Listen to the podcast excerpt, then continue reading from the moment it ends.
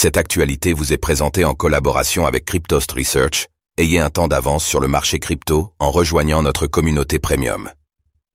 Crypto-criminalité, ce type d'arnaque a coûté 374 millions de dollars en 2023. L'écosystème crypto évolue constamment, et les méthodes des criminels aussi.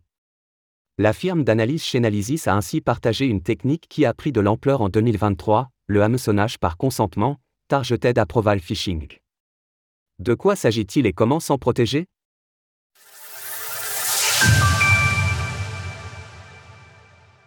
Le hameçonnage par consentement, un fléau en 2023 Selon Chainalysis, la technique n'a rien de nouveau, mais elle est de plus en plus utilisée dans le secteur des crypto-monnaies.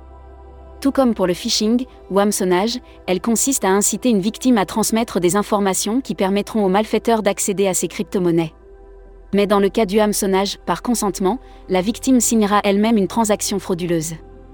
L'arnaqueur trompe l'utilisateur en l'incitant à signer une transaction frauduleuse sur la blockchain, ce qui donne à l'arnaqueur l'approbation pour dépenser des tokens spécifiques au sein du portefeuille de la victime.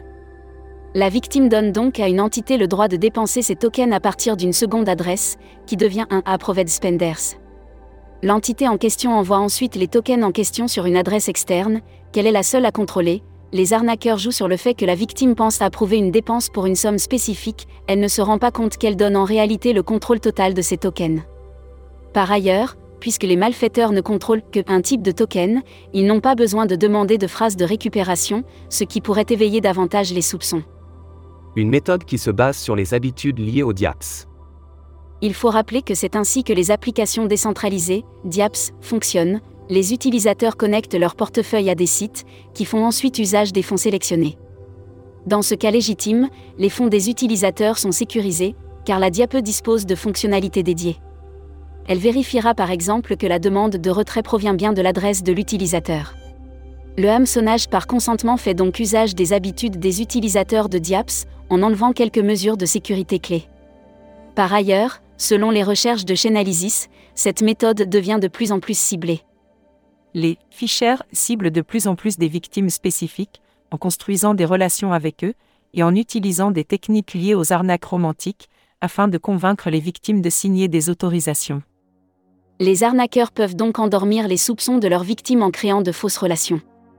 Cela, combiné au fait que les fonds sont envoyés de manière approuvée par le portefeuille de la victime, peut rendre le repérage de l'arnaque difficile. Comment se protéger du targeted phishing?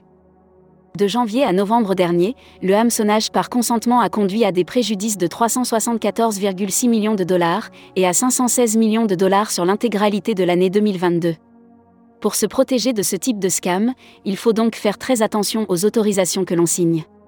Retenez que ce n'est pas parce qu'on ne vous demande pas votre phrase de récupération qu'une personne n'a pas accès à vos fonds. Lorsqu'on vous demande une autorisation, il faut donc vérifier que l'entité est connue, que vous vous trouvez sur un vrai site et pas une copie, et que vous êtes conscient du niveau d'accès que vous donnez. Retrouvez toutes les actualités crypto sur le site cryptost.fr.